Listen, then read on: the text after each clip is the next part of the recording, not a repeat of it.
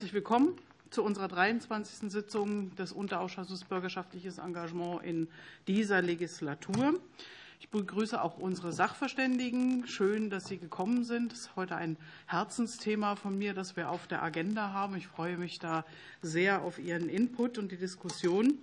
Wir zeichnen diese Sendung, äh, Quatsch, diese Sendung, diese, diese Sitzung ähm, wie immer auf zur Erstellung des Protokolls und zur Veröffentlichung des Protokolls im Internet. Deswegen ist es bitte wichtig, dass alle, die sprechen, ihr Mikro benutzen, auch weil ein Teil äh, unseres Auditoriums und unserer Mitwirkenden übers Internet dabei sind heute.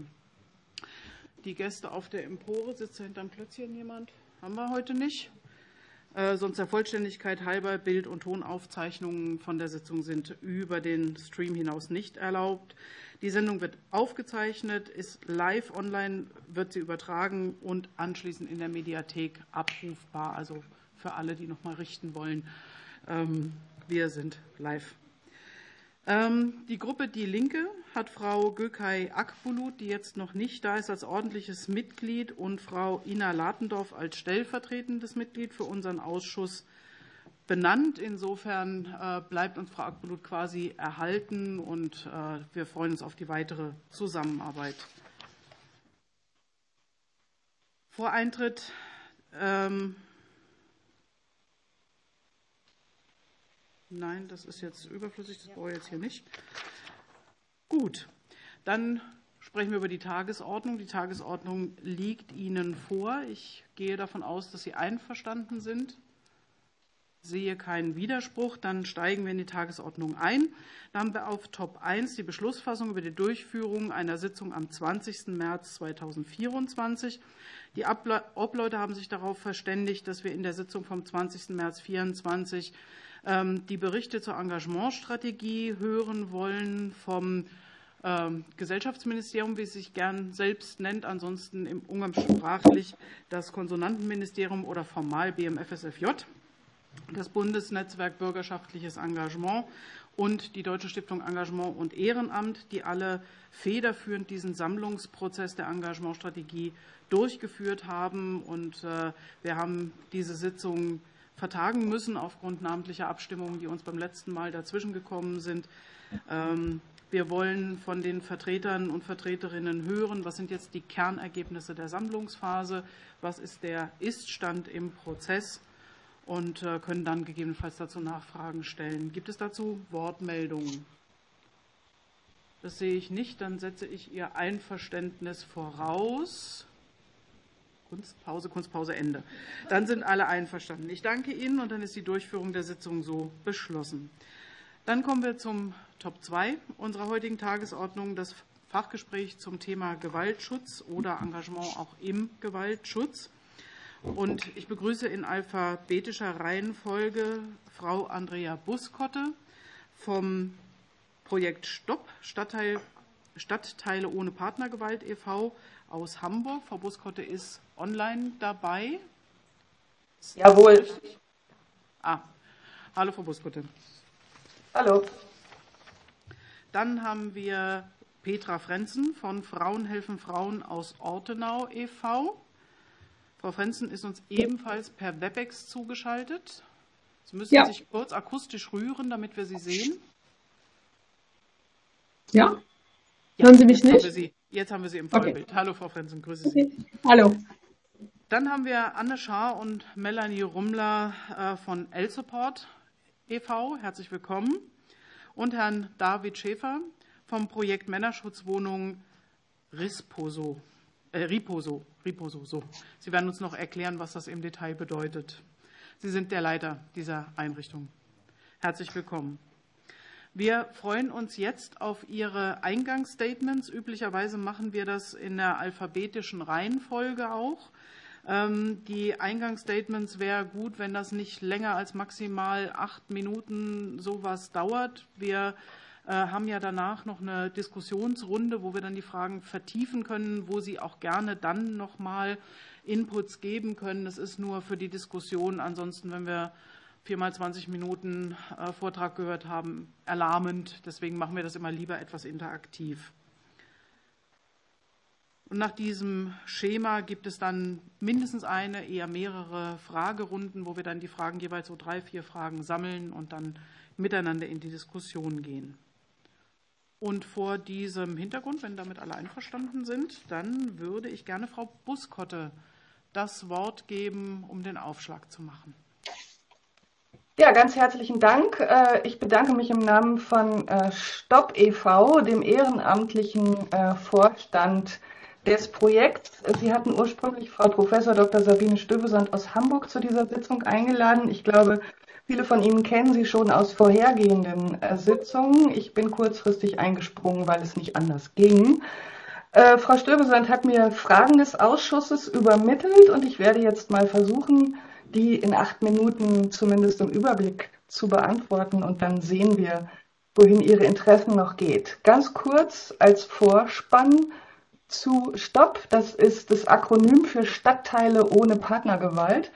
Und der Hintergrund für dieses Konzept, das Frau Professor Dr. Stöbesand entwickelt hat, ist die jahrzehntealte Erkenntnis, dass die Zahl der Betroffenen von häuslicher Gewalt sehr hoch ist und dass der größere Teil der Betroffenen nicht den Weg ins Hilfesystem findet. Viele Betroffene, auch die, die nicht den Weg ins Hilfesystem finden, wünschen sich aber, das zeigt sich äh, in vielen Befragungen, Untersuchungen und Alltagserfahrungen, wünschen sich Solidarität und Verständnis für ihre Situation im sozialen Umfeld. Äh, ob sie sie finden, äh, hängt von verschiedenen Zufällen ab. Das zentrale Ziel von Stopp ist, dass tatsächlich Solidarität und Verständnis für Betroffene im sozialen Umfeld generiert wird. Denn es gibt viele Hinweise darauf, international und national, dass eine aufgeklärte und handlungswillige Nachbarschaft, in der Partnergewalt eben nicht als persönliches Unglück oder Pech gilt, wo die Frau den Mann ja verlassen kann, wenn sie die Situation nicht mehr aushält, angesehen wird, sondern als gesellschaftliches Problem.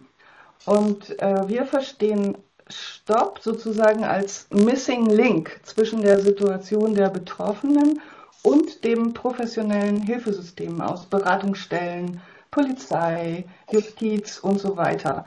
Es gibt eine Studie, wo Sie äh, viele Basics zu diesem Thema nachlesen kann, können. Community Matters, gefördert im Rahmen des Bundesinnovationsprogramms und auf der Internetseite, wo die Projekte dokumentiert sind, finden Sie auch nochmal weitergehende Infos. Ähm, Im Moment ist die Sachlage, dass Stopp in Hamburg an acht verschiedenen Stadtorten, Standorten, Stadtteilen umgesetzt wird, in Flächen, flächendeckend in Österreich, worauf wir sehr stolz und worüber wir sehr glücklich sind, und an einigen Orten, unter anderem in Norddeutschland, aber es ist eben weit davon entfernt, äh, sozusagen äh, eine, ein flächendeckendes oder sehr etabliertes Angebot zu sein.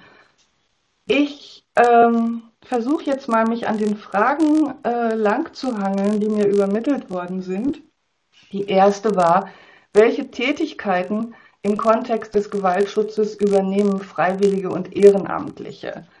Ähm, Stopp funktioniert im Wesentlichen so, dass von professionellen Personen, zum Beispiel in einem Stadtteilzentrum, zum Beispiel in einem Jugendzentrum, zum Beispiel beim Quartiersmanagement äh, Nachbarinnen, interessierte Personen identifiziert und gefunden werden, die sich dann regelmäßig und verbindlich zu diesem Thema treffen. Also es bildet sich eine aktiven Gruppe von Ehrenamtlichen, die sich treffen und sich gemeinsam mit dem Thema häusliche Gewalt und Gewalt gegen Frauen auseinandersetzen. Was ist das überhaupt? Wie kommt das? Was sind die Risiken? Wie kann ich Betroffenen helfen, wenn ich Betroffene kenne?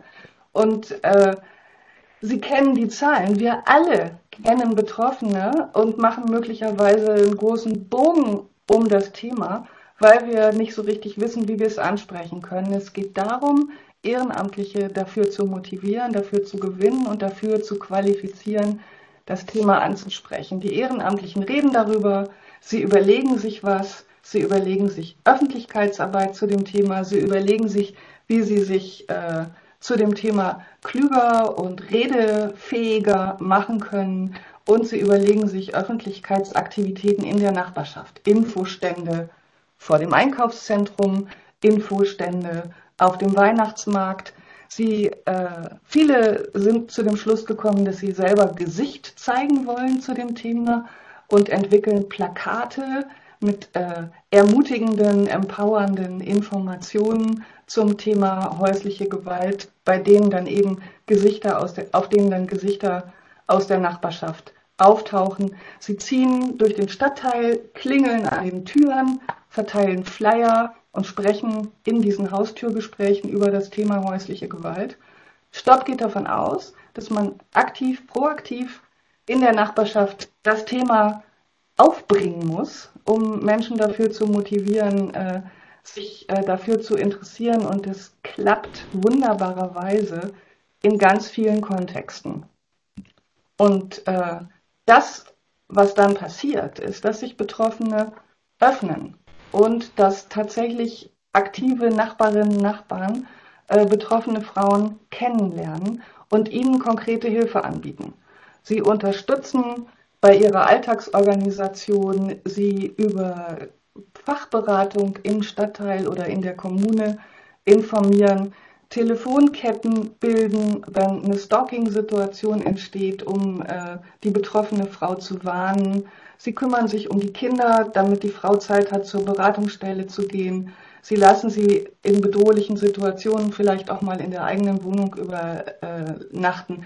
All das sind Dinge, die Ehrenamtliche im Stopp-Kontext tun. Die nächste Frage, die Sie angesprochen haben, war, welche Fortbildung und Begleitung äh, ist notwendig, damit ehrenamtliche, ehrenamtlich Engagierte nicht überfordert werden.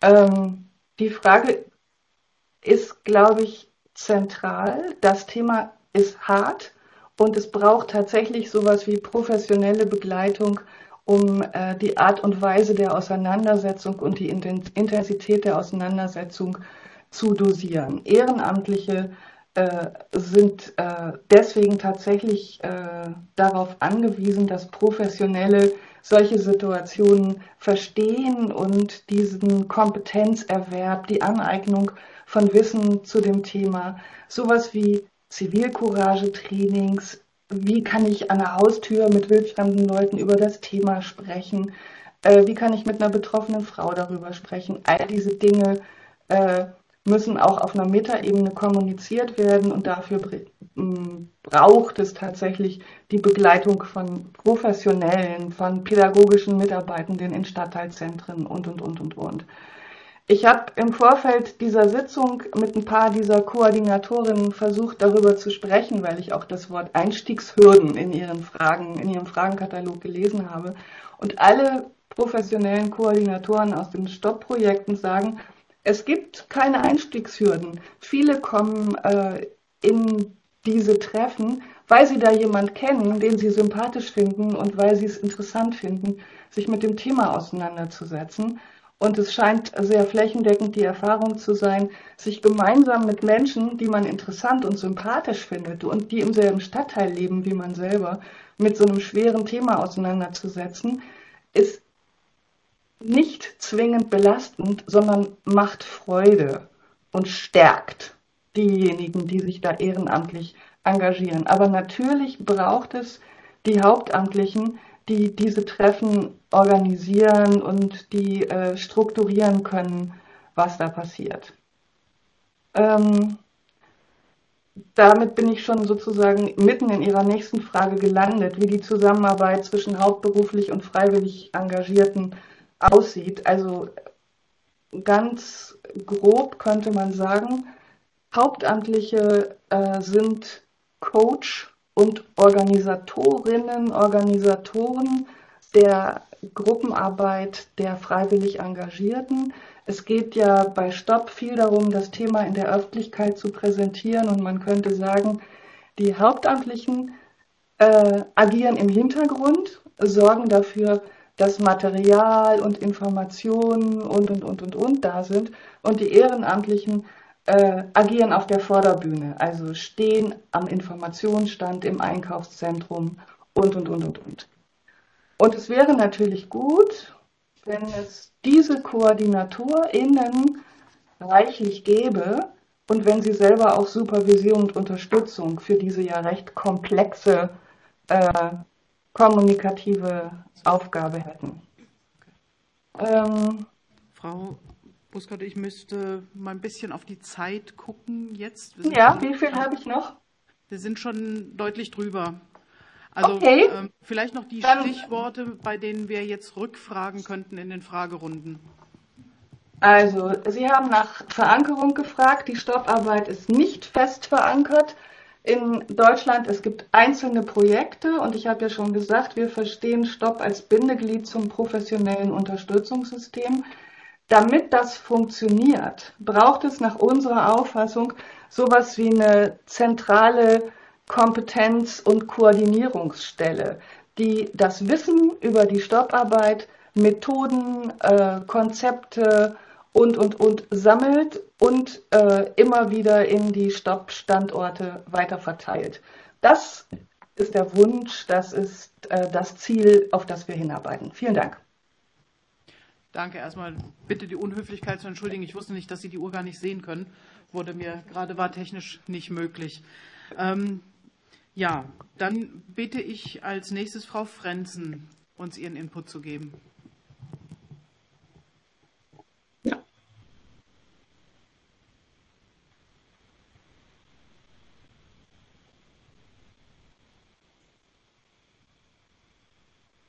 Sie können loslegen. Ich warte kurz auf den Einspieler, der jetzt gerade so. kommen soll.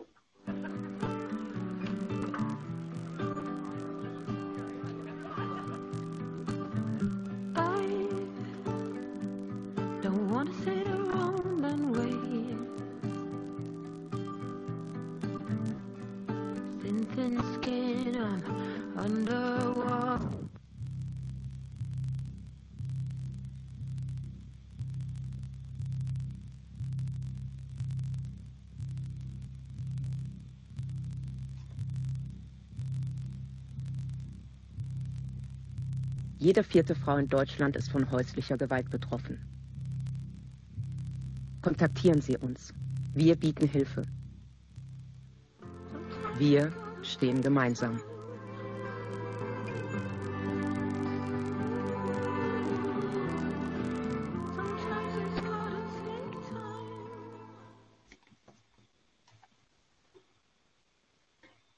Herzlichen Dank. Ich freue mich, heute bei Ihnen zu sein. Mein Name ist Petra Frenzen. Ich bin die Geschäftsführerin des Vereins Frauenhelfen Frauen Ortenau und wir bieten Begleitung, Schutz und Prävention und Beratung für Frauen und deren Kinder, die von häuslicher Gewalt betroffen sind. Unser Verein hat ein Alleinstellungsmerkmal im Ortenau-Kreis.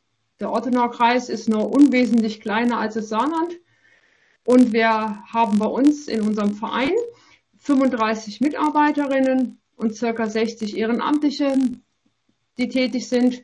Unser Finanzierungsbedarf sind circa 1,9 Millionen Euro. Wir haben eine Tagessatzfinanzierung und circa 20 Prozent unserer, unseres Finanzbedarfs muss über Spenden eingeworben werden. Aus unserer Sicht nenne ich gerne die 3G, um häusliche Gewalt begegnen zu können. Es ist einmal das Gesicht, es ist die Größe, und damit meine ich nicht meine und auch nicht die des Vereins, und es ist natürlich das Geld. Und an diesen drei Punkten würde ich gerne so die Facetten Haupt- und Ehrenamt Ihnen kurz vorstellen. Gesicht bedeutet natürlich ein Gesicht des Vereins zu haben. Unser Hauptamt, sei es also ich als Geschäftsführerin, bin natürlich das Gesicht des Vereins. Die Mitarbeiterinnen sind manchmal sogar das erste Gesicht, auf das die Frauen, das die Frauen sehen, wenn sie zu uns kommen und Schutz suchen. Unsere, unser Fachbereich Migration bildet das kulturelle Gesicht und auch um dort äh, Hürden zu reduzieren. Und unsere Ehrenamtlichen, wir betreiben zum Beispiel im Verein ein Frauenhauslädle, wo Spenden gesammelt werden und dann verkauft das Geld geht zu 100 Prozent in die Vereinsarbeit, sind das Gesicht in Offenburg. Sie sind weit darüber hinaus bekannt und manchmal auch tatsächlich eine niederschwellige Anlaufstelle von, für jemanden, der von häuslicher Gewalt betroffen ist oder der jemanden kennt. Man geht unverfänglich hin, kann dort was einkaufen und findet Ansprechpartner oder auch dann die entsprechenden Flyer und Kontaktdaten. Ein weiteres Angebot ist bei uns der sehr, sehr große Bücherflohmarkt. Dort sind nur Ehrenamtliche tätig. Und das ist ein ganz wichtiges Instrument, um bekannt zu sein, bekannt zu bleiben und dann auch wieder mit den Menschen in Kontakt zu treten, die vielleicht eine Erfahrung oder ein Wissen von einer Erfahrung häuslich Gewalt haben. Die Größe habe ich deshalb als Punkt oder sehen wir als Punkt, weil es darum geht, dass wir als Verein uns ja nicht hinstellen können und sagen, okay, wir haben ein Alleinstellungsmerkmal, aber wir alleine können diesem großen Thema gar nicht begegnen. Wir sind ein Teil, aber es braucht Netzwerkpartnerinnen, sowohl im Hauptamt, also Polizei, die ganzen sozialen Einrichtungen, die Gerichte, Staatsanwaltschaft, der Kreis, aber es braucht natürlich auch die Ehrenamtlichen. Und das hat der Kinospot, glaube ich, gerade sehr gut verdeutlicht. Wir stehen gemeinsam. Also wir brauchen alle, die hingucken, die eben sich nicht wegdrehen, sondern die dann auch in Hilfssysteme begleiten. Sehr eindrücklich fand ich eine Situation, da hat eine Verkäuferin im Geschäft ähm, durch einen eher Zufall plötzlich von, äh, hat sie eine Kundin gehabt, die häusliche Gewalt erlebt hat, die verzweifelt vor ihr stand. Und genau die hat dann plötzlich sich erinnert, es gibt einen Kontakt und war dann bereit, mit uns zusammen oder zu unserer Beratungsstelle sie zu begleiten. Und dann konnte der Frau geholfen werden. Und das ist genau das, was ich sage, es ist die Größe, dass viele beieinander stehen. Und dann natürlich ist es auch das Geld. Das Geld heißt, wir sind tagessatzfinanziert. Diese 1,9 Millionen müssen äh, über öffentliche Gelder finanziert werden, aber eben auch zu 20 Prozent über Spenden. Frauenhauslädle und auch der Bücherflohmarkt, den habe ich schon erwähnt. Alles 100 Prozent in ehrenamtlicher Trägerschaft. Auch ich würde ganz gerne noch zu den Fragen, die Sie uns mit auf den Weg gegeben haben, mich noch äußern.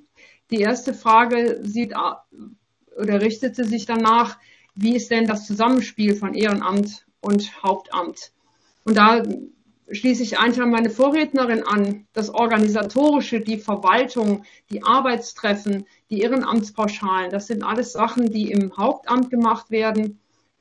Das Ehrenamt ist dafür tätig, flankierend zu sein, uns zu helfen, tatsächlich, dass Frauen in Hilfssysteme zu uns kommen und dann auch vor Ort das Gesicht zu zeigen. Es gibt ein ganz konkretes Projekt, Rosenstraße, vielleicht ist das dem einen oder anderen bekannt. Das ist früher eine Wanderausstellung gewesen, wird jetzt eine feste Ausstellung in Kehl. Dort wird eine Wohnung nach, einfach eine ganz reguläre Wohnung äh, eingerichtet und es zeigt Möglichkeiten, wo häusliche Gewalt passiert sind. Nicht die Blutspuren, sondern zum Beispiel der ähm, Post-it an der Wand, sorry für gestern Abend. Und auch da sieht man, wir machen als Hauptamtliche die Führungen. Wir sind vor Ort, wir greifen auch oder helfen den Frauen, wenn sie plötzlich getriggert werden. Die Ehrenamtlichen sind dafür da, uns zu unterstützen, zu möblieren, äh, sich um die Raumgestaltung zu kümmern und manchmal auch um eine Wohlfühlatmosphäre, wenn äh, Gruppen kommen. Die andere Frage war, ähm, wo wir letztendlich auch Grenzen der ehrenamtlichen Arbeit sehen man muss halt wissen, die Frauenhausarbeit ist entstanden aus dem Ehrenamt. Die Frauen in unserer Gründungszeit haben früher sogar Frauen, die schutzbedürftig waren, zu sich nach Hause geholt und haben dort geholfen. Das heißt, ohne ehrenamtliches und bürgerschaftliches Engagement gäbe es uns gar nicht. Und wir existieren jetzt schon mehr als 40 Jahre. Aber die Grenze ist, ich nenne das die professionelle Nähe. Wir brauchen Profession. Wir müssen uns abgrenzen. Wir müssen Nähe und Distanz leben und auch gestalten. Und wir müssen zugewandt sein. Und es gab ein Pilotprojekt, das haben wir mit unserem Verein durchgeführt, das Hilfetelefon und auch den Bereitschaftsdienst von Ehrenamtlichen abdecken zu lassen. Und da hat sich gezeigt, ein ganzer großer Enthusiasmus war da. Wir haben sehr viel begleitend unterstützt mit Coaching, mit kollegialer Beratung. Und trotzdem sind am Ende nur noch zwei Ehrenamtliche gewesen und auch die sind abgesprungen und haben es nicht weitergeführt. Und wir haben recherchiert und an uns wurden die Informationen getragen, es war zu viel. Sie konnten nicht sie haben es nicht ertragen. Sie hatten teilweise sogar Angst vor den Telefonanrufen, plötzlich überwältigt zu sein von diesen Geschichten, die wirklich teilweise sehr, sehr traumatisierend sind mit Kindern und nicht zu wissen, wie kann ich helfen. Und da haben wir gelernt, dass Ehrenamt ein ganz, ganz wichtiges Element ist, aber es braucht die Hauptamtlichen, die ganz einfach die Profession liefern, die nicht Teil der Geschichte werden, sondern sich immer wieder abgrenzen können. Und das können manchmal Ehrenamtliche nicht. Sie wollen helfen. Und helfen kann manchmal einfach äh, sehr schwierig sein. Wir stehen gemeinsam, so heißt es beim Kinospot ganz zum Ende. Und das ist es auch. Wir müssen gemeinsam uns diese Aufgabe stellen. Und es kann nur funktionieren, wenn auch alle ihre Aufgaben übernehmen. Die letzte Frage war, was habe ich für einen Wunsch an den Bund? Mein Wunsch ist ganz einfach, dass wir uns bewusst sind, dass es immer professionelle, äh, professionelle in diesem System braucht. Zum Beispiel eine Notaufnahme im Krankenhaus. Wir würden auch sind froh, dass dort Fachärzte sind und Notärzte, die uns helfen. Dafür braucht es die Professionellen und es braucht die Bereitschaft, auch Ehrenamtliche in die Systeme zu lassen. Und noch eins, das Thema häusliche Gewalt darf nie in Vergessenheit geraten. Es ist eine Menschenrechtsverletzung und dafür sollte auch der Bund immer da sein. Herzlichen Dank. Vielen Dank, Frau Frenzen. Ich würde dann weitergeben an Frau Schaar, rückt sich zurecht.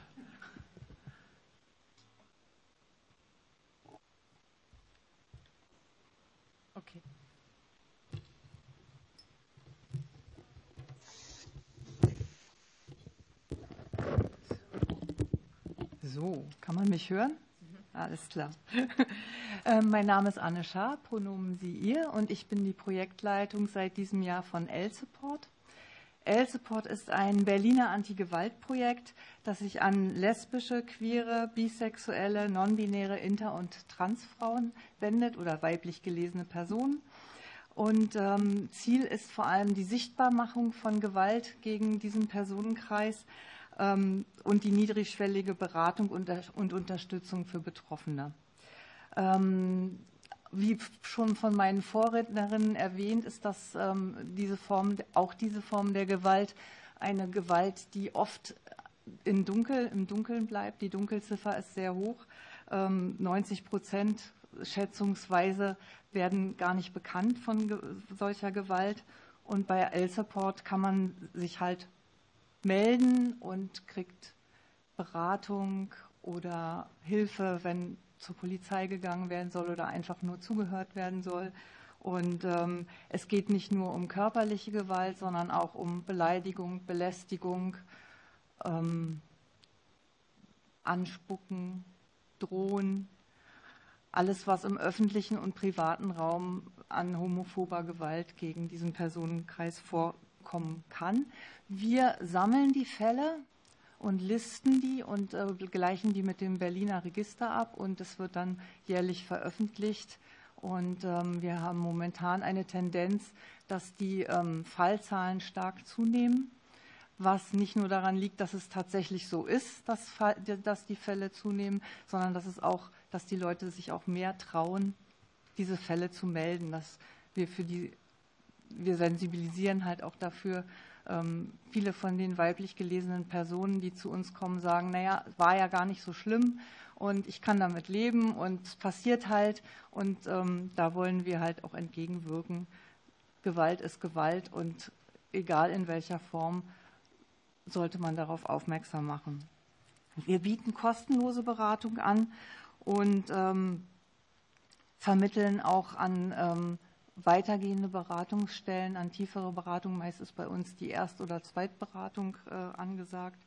Und ähm, wir können dann Therapeuten gemeinsam suchen oder zur Polizei gehen.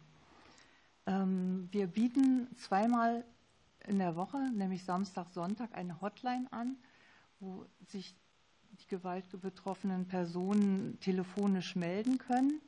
Und zwar ähm, wird diese Hotline von unseren Ehrenamtlichen betreut, die dann erreichbar sind und ähm, die Betroffenen erstmal auffangen in der Situation, mit der sie sich an die Hotline wenden.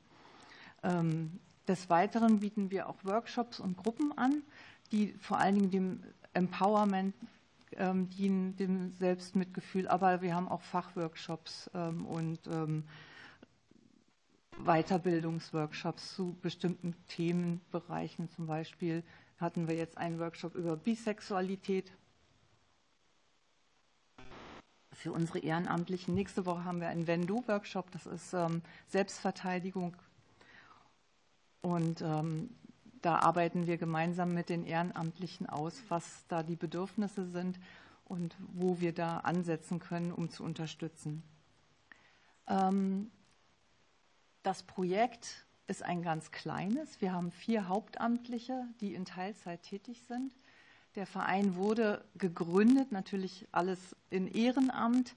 Und ähm, inzwischen gibt es halt diese Hauptamtlichen, aber unser Hauptstandbein sind tatsächlich die Ehrenamtlichen, ohne die das Projekt nicht existieren könnte. Und die sind tätig zum Beispiel auf Veranstaltungen an Infoständen in der Pride Season, an Infoständen. Die arbeiten mit. Es gibt auch Ehrenamtliche, die selber Workshops durchführen und ähm, die gehen auf Partys und streuen unser Material, unsere Infoflyer und Aufkleber, damit Menschen wissen, an wen sie sich wenden können, wenn sie von Gewalt betroffen sind. Und ähm, ganz wichtig ist, Unsere Ehrenamtlichen werden natürlich nicht, wenn sie die Hotline ähm, an der Hotline sitzen, ähm, da einfach alleine gelassen, sondern wir haben ähm, Hotline-Schulungen. Also niemand sitzt an der Hotline, wenn er da keine Schulung gemacht hat, sodass äh, erstmal ein bisschen Handwerkszeug da ist, um mit traumatisierten Personen umzugehen oder Menschen, die durcheinander sind oder verzweifelt. Das unsere Ehrenamtlichen da auch richtig reagieren können. Und da unsere Arbeit so stark von Ehrenamtlichen ähm, getragen wird, habe ich heute auch eine von unseren Ehrenamtlichen mitgebracht. Ich selber bin auch als Ehrenamtliche zu dem Projekt gekommen und äh, bin jetzt hauptamtlich dort. Und ähm, die meisten, die bei uns arbeiten und sich engagieren, auch unsere Vorständin, die meine Arbeitgeberinnen sozusagen sind, sind ehrenamtlich tätig. Und ähm, deshalb denke ich mal, die Fragen kann Melanie Rumler uns eine unserer Ehrenamtlichen am besten beantworten. Und ähm, ja, würde jetzt weitergeben. Wenn du, äh, wenn du eine Frage. Also ich könnte erst mal kurz noch eine Sache ergänzen. Erstmal vielen Dank, dass wir hier sein dürfen nochmal. Und ähm, ein wichtiger Aspekt bei uns ist tatsächlich, also wir haben sehr viel am Anfang damit zu tun gehabt, den Menschen ähm, dabei zu helfen, die Scham abzubauen, darüber zu reden, wenn ihnen das widerfahren ist, weil es nochmal ein ganz anderer Punkt ist, wenn ähm, queerfeindliche Gewalt, also ich rahme das jetzt mal so ein, irgendwie passiert. Ähm, und dann ähm, auch, ähm, also ein ganz wichtiger Punkt, auch ihnen klarzumachen, ähm, was sie selber für Gewalt empfinden, ist Gewalt. Also das fängt nicht nur bei körperlicher Gewalt, nur in Anführungsstrichen an, sondern tatsächlich bei wie gesagt, Beleidigungen ähm, vor die Füße spucken schon allein. Oder wenn man sich bedroht äh, fühlt oder sowas, als dann ist das per se dann äh, Gewalt und es kann halt, wie gesagt, jederzeit bei uns gemeldet werden.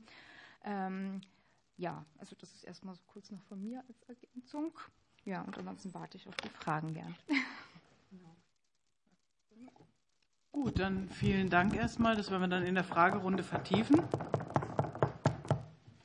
Und dann übergebe ich an Herrn Schäfer, der den Männerschutz repräsentiert heute. David Schäfer, Projektleitung der Männerschutzwohnung Repose und des Caritasverband Nürnberg. Besser so? Okay.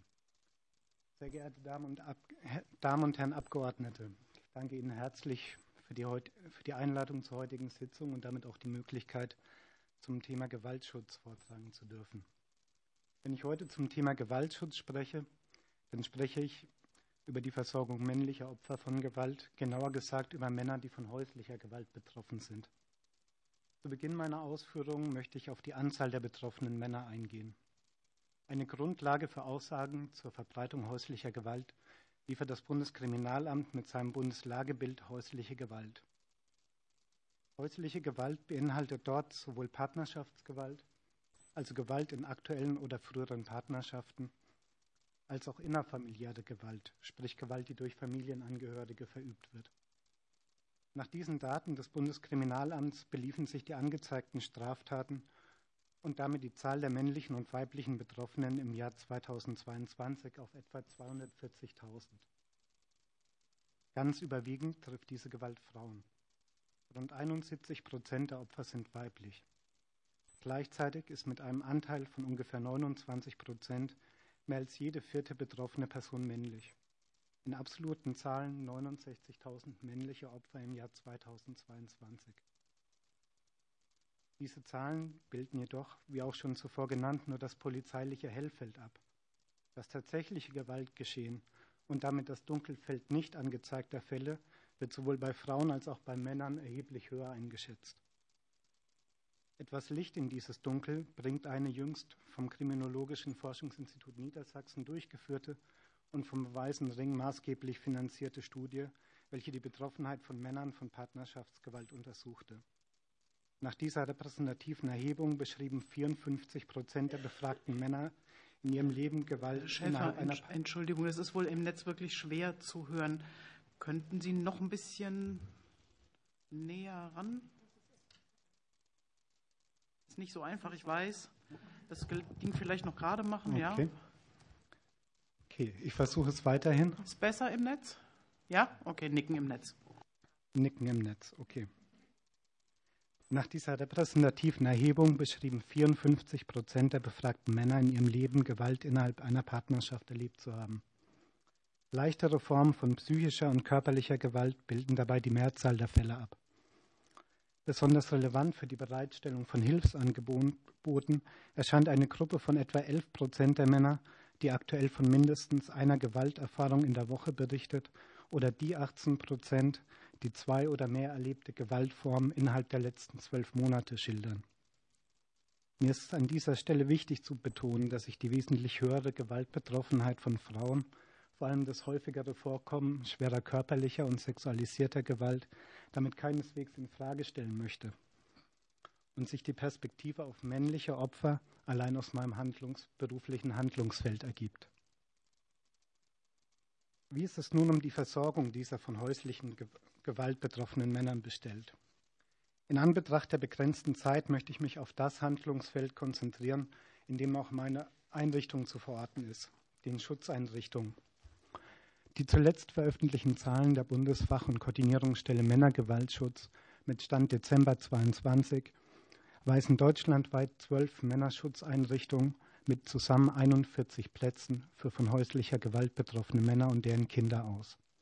Die Verteilung dieser Schutzeinrichtungen erstreckt sich dabei sehr ungleich über das Bundesgebiet. Nur fünf Bundesländer leisten sich die Finanzierung solcher Einrichtungen. Nordrhein-Westfalen ist Spitzenreiter. Dort existieren fünf Schutzwohnungen unter Trägerschaft des Sozialdienst katholischer Männer.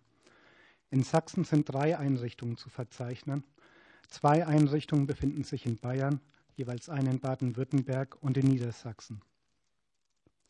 Die Mehrheit der Schutzwohnungen ist nicht älter als fünf Jahre.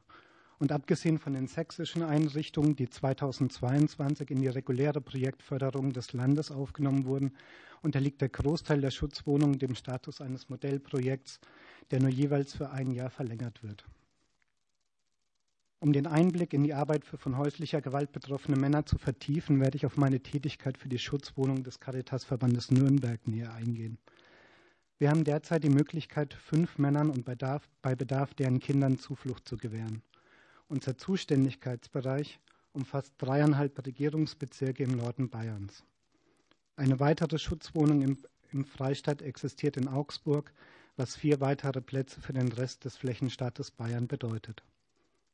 Die beiden bayerischen Schutzeinrichtungen existieren seit Anfang 2020 und wurden im Zuge des Konzeptes Bayern gegen Gewalt vom Bayerischen Staatsministerium für Familie, Arbeit und Soziales ins Leben gerufen. In den ersten Jahren galt es, ein vorher nicht existentes Hilfesystem zu etablieren, die Bekanntheit zu fördern, an vorhandene Strukturen anzudocken und von vorhandenen Akteuren des Gewaltschutzes, insbesondere dem Frauenhilfesystem, zu lernen.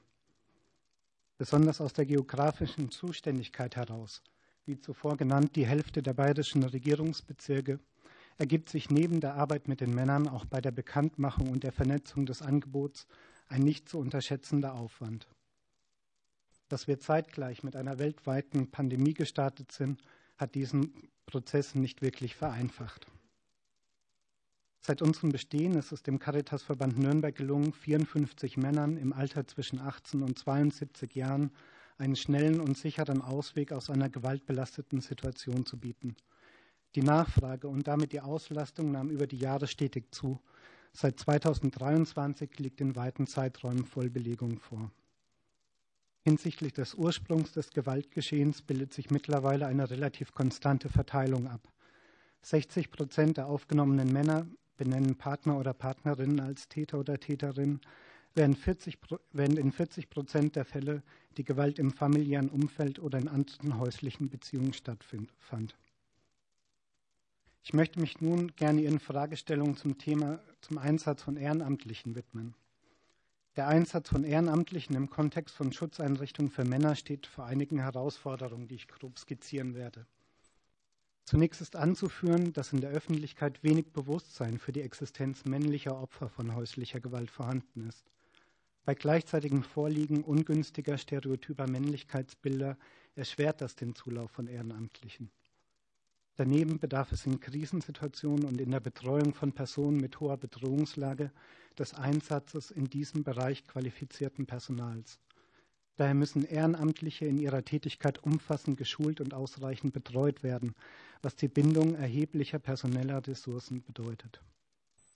Zudem erfordern Anonymität und Schutzbedürfnis eine sorgfältige Auswahl und einen kleinen, aber stabilen Kreis von ehrenamtlichen Mitarbeiterinnen und Mitarbeitern. Trotz dieser Limitierung sehe ich gute Perspektiven für den Einsatz Ehrenamtlicher.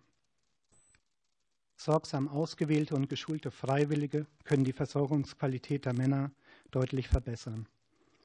Der Einsatz als Sprachmittler oder die Unterstützung beim Spracherwerb bei nichtdeutschen Muttersprachlern, das Einbringen von Kenntnissen wie Schuldnerberatung oder das Erstellen von Bewerbungen, die Begleitung bei Behördengängen als auch die Hilfe zur sozialen Integration ortsfremder Männer stellen lohnende Ansatzpunkte für ehrenamtlich Tätige dar. Wie schon angemerkt, kann eine angemessene Betreuung und Schulung von Ehrenamtlichen dabei nur durch die Bereitstellung zusätzlicher personeller Ressourcen realisiert werden. Eine solche Begleitung ist meiner, nach, meiner, Meinung nach zwingend erforderlich. Zum einen, um eine bedarfsgerechte Betreuung der Männer zu gewährleisten, zum anderen aus der Verantwortung gegenüber Ehren, den Ehrenamtlichen heraus, die bereit sind, uns unentgeltlich ihre Freizeit und Energie zu widmen.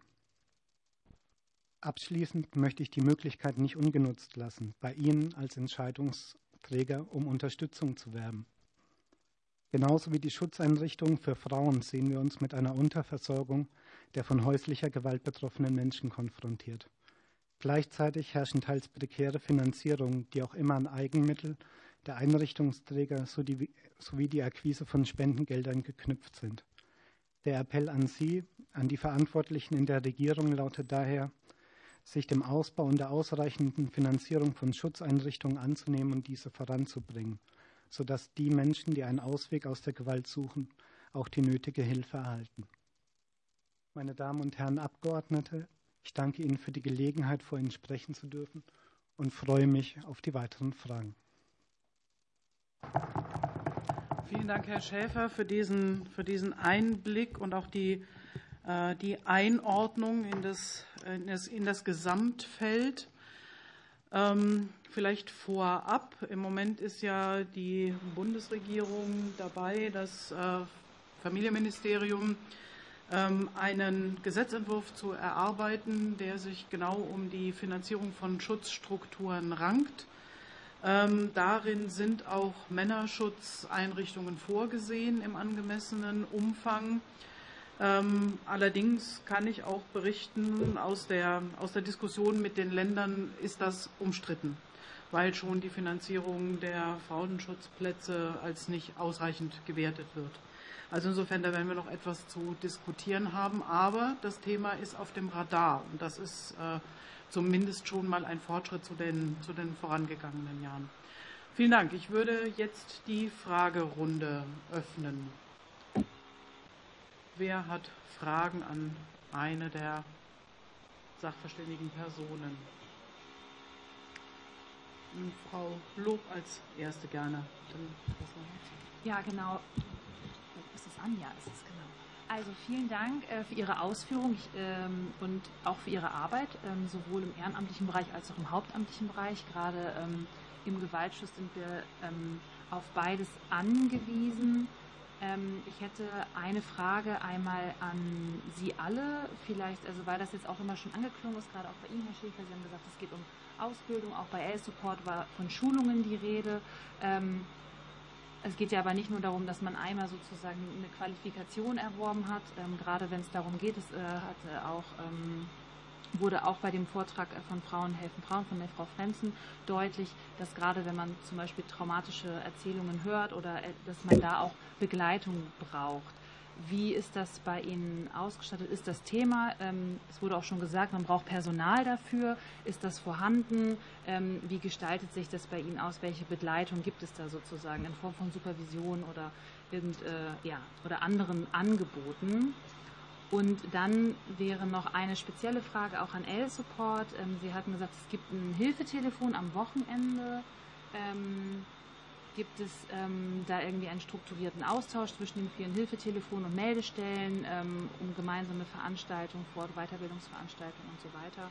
Das würde mich erstmal soweit interessieren. Ah, beziehungsweise noch eine Frage vielleicht an ähm, die Frau Frenzen von Frauen helfen Frauen. Da gibt es ja auch Dachverbände, Frauenhauskoordinierung und so weiter. Inwieweit sind Sie da auch ähm, organisiert und wie können da zum Beispiel auch Ehrenamtliche oder Freiwillige auf ähm, Unterstützung hoffen oder da vielleicht auch Weit- und, Fortbildung, Weit und Fortbildungsangebote annehmen, weil das ja auch was ist, was wir ähm, zumindest die Dachverbände auch auf Bundesebene, ähm, die finanzieren wir da bzw. unterstützen wir auch finanziell.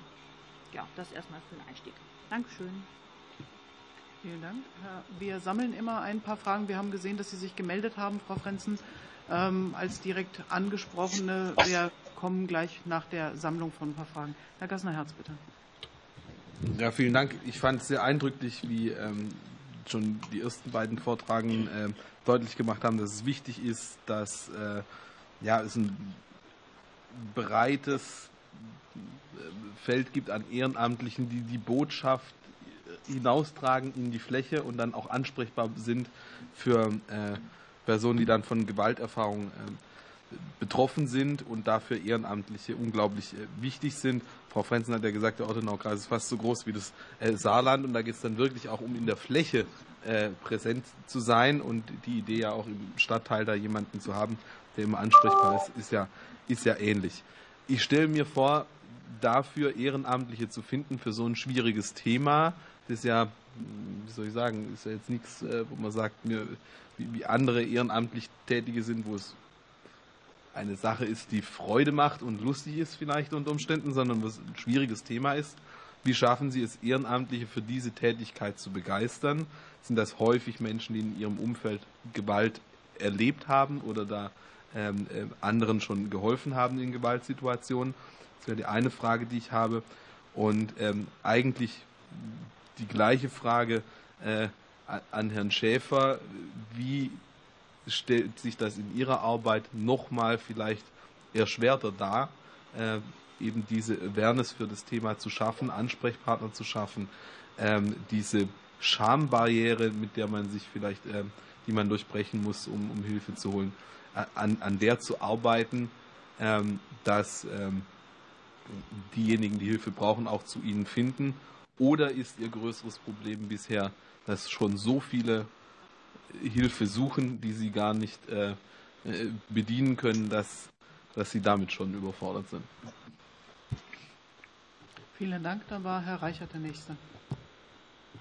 Ja, zunächst auch von mir vielen Dank äh, für die Eingangsstatements. Ich habe eigentlich ähm, zunächst mal an alle eine Frage, und zwar geht es ja um die Gewinnung auch immer von äh, Personal. Da haben wir einmal den Bereich des Ehrenamtes, äh, wo ich sage mal, die Frage steht, woher gewinnt man Ehrenamtler? Ähm, ist das, sage ich mal, so auch bei Ihnen, äh, dass das im Wesentlichen oft über Mund-zu-Mund-Propaganda läuft? Das heißt, man kennt jemanden, der einen kennt und dann hilft, oder gibt es dort auch vielleicht, dass man sich dass sich Personen von ganz alleine äh, an Sie wenden und unterstützen wollen. Das würde mich äh, interessieren. Und natürlich, die Frage ist da aber zum Teil schon gestellt worden, welche Unterstützungsmöglichkeiten oder welche Unterstützung äh, kann diesen ehrenamtlichen Kräften im Moment gegeben werden, beziehungsweise wo sollte hier Verbesserung der Unterstützung von Ehrenamtlern stattfinden. Meine zweite Frage ist ähm, auch, ich sage mal, allgemeinerer Natur. Es gibt im Bereich des Opferentschädigungsrechts im Moment erhebliche äh, Diskussionen und auch Reformen. Hat das auf Ihre Arbeit vor Ort irgendeinen Einfluss oder spielt das dort keine Rolle? Und dann habe ich noch ähm, eine letzte Frage an Herrn Schäfer. Sie haben ja vorhin äh, gesagt, dass Sie zum Teil natürlich aufgrund des, äh, ich sage mal, des viel späteren Aufbaus dieser Institutionen für Männer viel von den Strukturen gelernt haben, die eben für Frauen schon bestanden haben. Ähm, ich würde aber umgekehrt noch mal die Frage stellen wollen, wo sehen Sie den wesentlichen Unterschied auch und welche besonderen Unterstützungen sind da nötig? Vielen Dank. Vielen Dank, Herr Reichert. Herr Edelhäuser, bitte. Ja, meine Frage würde an die Frau Buskotte gehen äh, von Stopp. Sie haben gesagt gehabt, dass ähm, diese Projekte bereits in äh, Österreich und in anderen äh, Gegenden im Norden äh, der Republik Anklang gefunden haben. Ähm, klar, auch da gilt, äh, tue Gutes und rede drüber, weil wie kommen denn die äh, entsprechenden ähm, Ansprechpartner, die ich vermute bei, bei Städten und, und Landkreisen äh, im Bereich des Sozialen, äh, also im Hauptamt, dann auf sie zu und haben Sie denn überhaupt den, das Interesse dran? Weil können Sie das denn auch stemmen? ähm, nach einer Ausweitung dieses, dieses sinnvollen Projektes. Das ist eines. Anderes, so vom Alter, von der Altersstruktur her. Wie alt sind denn die Leute, die bei Ihnen äh, hier sich engagieren im, im Ehrenamt? Ähm, und können die Leute einer speziellen ja, soziodemografischen Gruppe an? Äh, sind die jetzt eher heterogen oder homogen? Von, von der Struktur her äh, sind es, welche, welche Leute sind es ganz einfach? Dankeschön. Dann Frau Hieselhaus noch eine ergänzende Frage. Genau, ergänzend zu den Fragen zum Ehrenamt, die ja schon gestellt wurden, ähm, erleben wir eigentlich in, in Vereinen, Organisationen äh, eine, ja, ähm, eine Tendenz, ähm, dass sich Menschen immer weniger für andere eigentlich einsetzen. Äh, jetzt ist es bei Ihnen natürlich auch ein besonderer Bereich und ein sehr wichtiger und sensibler Bereich. Mich würde nur interessieren, ob Sie das auch spüren, dass es eben immer schwieriger wird, tatsächlich Menschen zu gewinnen, ganz generell. Ich hatte mich selbst noch auf die Liste gesetzt. Ich habe eine Nachfrage noch an Frau Buskotte. Ähm, Sie hatten erwähnt, Frau Buskotte, dass es ähm, das Stopp-Projekt inzwischen in Österreich flächendeckend äh, gibt. Was ist da anders als in Deutschland? Ist das, ähm, ist das Vorkommen dort höher? Ist das Bewusstsein dort höher? Und wie wird es dort finanziert? Und dann würde ich gerne in die Antwortrunde geben. Frau Frenzen war als Erste angesprochen. Ich würde wieder in der alphabetischen Reihenfolge die Beantwortung durchgeben. Frau Frenzen, bitte. Ja, ähm, also ich hm, würde jetzt gerne mal noch was dazu sagen, wie begleiten wir Ehrenamtliche, was gibt es für Module, was gibt es für Möglichkeiten. Ähm, wir haben tatsächlich bei uns, legen wir im Verein sehr, sehr großen Wert darauf, dass die Leute in der kollegialen Beratung sind. Das wurde ja auch gerade schon von der Vorrednerin gesagt, dass ähm, man einfach versucht, äh, im Sinne von gutem Miteinander sich auszutauschen und in diesem Kontext dann auch mal Stütze zu erfahren, mal Hilfsangebote ähm, wie könnte ich beim nächsten Mal reagieren. Das ist ein ganz wichtiges Instrument. Wir haben natürlich auch ganz klassische Coachings, wenn wir merken, äh, da rutscht uns jemand ab, der ist überbelastet. Ähm, und das ist tatsächlich ähm, entstanden aus einer Situation, dass eine Hauptamtliche damals gesagt hat, ich kann das einfach, ich ertrage das nicht mehr und hat keine Ressource gefunden, ähm, um sich abzugrenzen. Und da haben wir diese Möglichkeiten nochmal intensiviert.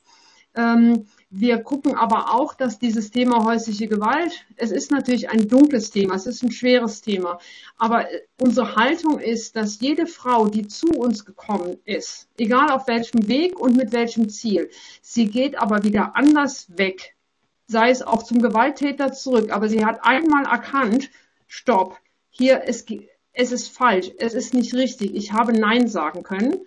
Und dann mit diesem Gefühl zu sagen, sie geht anders, sie geht gestärkter. Das ist, glaube ich, das, was uns trägt, also auch, in der schweren Arbeit, ähm, auch wieder zukünftig ähm, jeden Morgen aufzustehen und wieder da zu sein. Das ist, war ein Element und anschließend würde ich ganz gern noch, die Frage ging ja konkret an mich wegen den unseren Dachverbänden. Wir sind im Paritätischen Wohlfahrtsverband ähm, organisiert, äh, sind auch Mitglied von dort und dort ist ein unglaublich gutes Netzwerk. Es gibt sehr, sehr viele ähm, Austauschforen, wo wir dann auch immer wieder eingeladen werden und äh, zu schauen, wie machen es andere, gibt es vergleichbare Probleme, was können wir für uns konkret übernehmen. Also ganz wichtige Gremien, die dort ähm, existieren und zu denen wir eingeladen werden. Und das Thema Personal oder Nachwuchs, das kann ich für unseren Verein nicht sagen, weil wir haben tatsächlich auch in unserem Aufsichtsrat, das ist ja auch ein ehrenamtliches ähm, Gremium, ähm, durchaus auch junge Frauen mit 30 Jahren, die sich engagieren. Das ist auch beim Bücherflohmarkt so, das ist beim Lädele so. Und die sind teilweise Mund-zu-Mund-Propaganda, aber auch in Eigeninitiative, dass sie irgendwie über Social Media mitbekommen haben, oh, ich könnte mich engagieren und die sind dann auch dabei. Dankeschön. Frau Buskotte, bitte. Ja, vielen Dank. Ähm, Unterstützung von Ehrenamtlichen durch Fortbildung und Supervision war ein Stichwort, das ich mir aufgeschrieben habe. Und ich nehme jetzt nochmal einen Bericht aus der Praxis auf, den ich im Vorfeld bekommen habe. Es scheint sehr häufig so zu sein, dass äh, ehrenamtlich Engagierte in Stoppprojekten in diesen Gruppen, in diesen Küchentischgesprächen, in diesen Treffen landen, weil sie eine persönliche Erfahrung mit dem Thema gemacht haben. Zum Beispiel mal selbst betroffen gewesen zu sein oder jemanden gekannt zu haben, die betroffen war und sich schlecht gefühlt zu haben, weil sie nicht helfen konnten, weil sie nur Phrasen hatten, weil sie sich mit dem Thema nicht auskannten. Und es äh, ist eine große Motivation, äh, sich zu dem Thema zu bilden, zu wissen, wie entsteht häusliche Gewalt, was sind die Auswirkungen, wer hilft, wie funktioniert das mit dem Gewaltschutzgesetz, was ist mit Polizei, was ist mit Beratungsstellen, wo gibt es hier im Stadtteil eine Beratungsstelle, wie arbeiten die, kann man die mal kennenlernen. Also es scheint viel in der Praxis dafür zu sprechen, dass dieses Kompetentwerden zum Thema eine große Motivation ist. Und natürlich braucht das Raum. Also, es braucht regelmäßige Treffen. Äh, da muss eine gute Gesprächskultur sein. Da muss man mit Fragen, mit Zweifeln, mit Unsicherheiten äh, landen können. Und da muss der Austausch sein. Es gibt äh, Netzwerktreffen, äh, der Hauptamtlichen, in denen solche Themen nochmal reflektiert werden. Aber es ist eben total wichtig, dass auch die Treffen der Ehrenamtlichen regelmäßig stattfinden und eine gute Moderation haben und dass es einem da gut geht und dass es da Kuchen gibt und dass man da auch miteinander freudvolle und erfolgreiche Momente, nämlich die letzte Aktion im äh, Stadtteilzentrum oder äh, auf dem Weihnachtsmarkt miteinander teilen kann. Also Wissen stärkt und Wissen motiviert, ist eine Erzählung, die aus, den praktische, aus der praktischen Stopparbeit kommt und da entsteht Resonanz und äh, sozusagen Weiterentwicklung. Dann ähm, Verbesserung der Unterstützung für Ehrenamtliche. Äh, da würde ich ganz klar sagen, ich glaube, das ist jetzt auch schon deutlich geworden. Ehrenamtliches Engagement braucht unbedingt sorgfältige und umsichtige hauptamtliche Begleitung.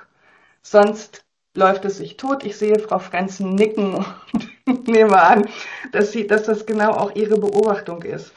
Ähm, dann hat äh, jemand von Ihnen gefragt, da wo Projekte existieren, äh, wie kommt das zustande? Weil Hauptamtliche so ein Angebot machen und gucken, wie die Resonanz ist und dann sammeln sich halt äh, Engagierte und Interessierte. Das Alter der Engagierten ist, äh, so ich das aus den äh, Stoppprojekten in Hamburg berichtet bekommen habe, von Teenager bis zum äh, Seniorenalter, dass äh, die kommen dann zu unterschiedlichen Aktivitäten zusammen und die Gruppen sind nicht unbedingt altersgemischt, sondern Jugendliche zetteln andere Aktivitäten an als äh, eine Frauengruppe oder eine Seniorengruppe oder eine Männergruppe, aber die, ähm, die Altersgruppen der Engagierten sind ziemlich gemischt. Ob es schwierig wird, äh, in Stopprojekten Ehrenamtliche zu gewinnen, kann ich ehrlich gesagt hier nicht mit fester Stimme sagen. Mein Eindruck ist, aktuell ist das kein Problem, sondern die Projekte wachsen und gedeihen. Und die letzte Frage, wie kommt das, dass das Thema in Österreich flächendeckend platziert wurde? Da erinnere ich nochmal daran, dass auch die professionellen Aktivitäten, auch die gesetzgeberischen Aktivitäten zum Thema häusliche Gewalt gegen Frauen in Österreich immer so ein paar Jahre vor Deutschland waren. Das Gewaltschutzgesetz, die proaktive Beratungsarbeit, die nationale Helpline. Das sind alles Dinge gewesen, die in Österreich ein bisschen schneller, ein bisschen eher passiert sind.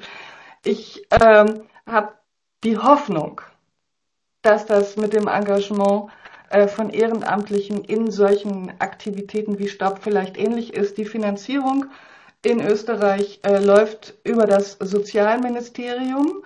Es gibt Koordinationsstellen und Personen auf der Ebene der Bundesländer und dann eben lokale Projekte an unterschiedlichen Standorten.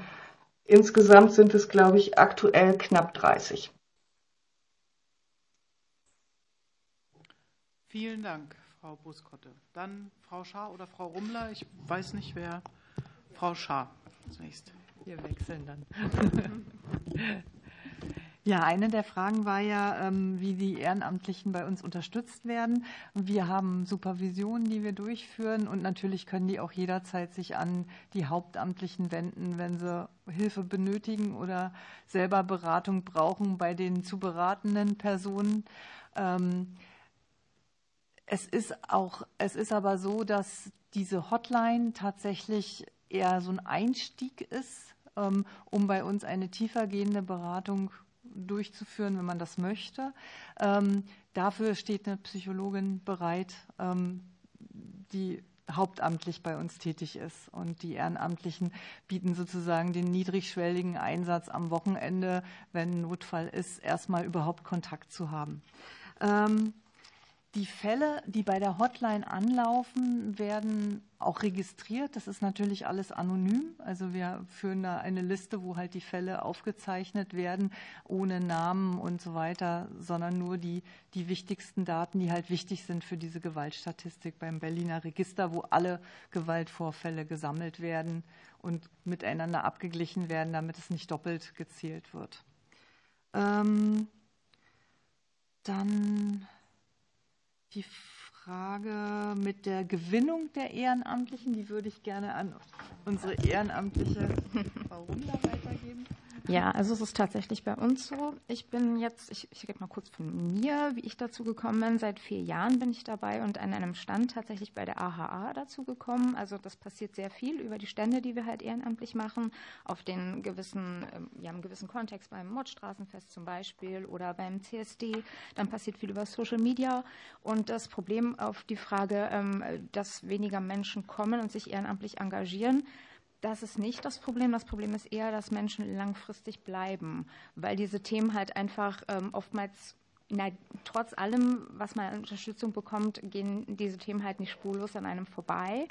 Und irgendwann sagt man, uff, ich brauche mal so einen Moment irgendwie Auszeit und ähm, vielleicht kommt man da noch wieder und macht dann wieder was ehrenamtlich. Aber ich glaube, das ist halt einfach irgendwie so der Hauptpunkt, wo wir halt ein bisschen dran arbeiten müssen, Menschen ein bisschen länger dann dabei zu behalten, ihnen vielleicht noch mehr Unterstützung zu bieten.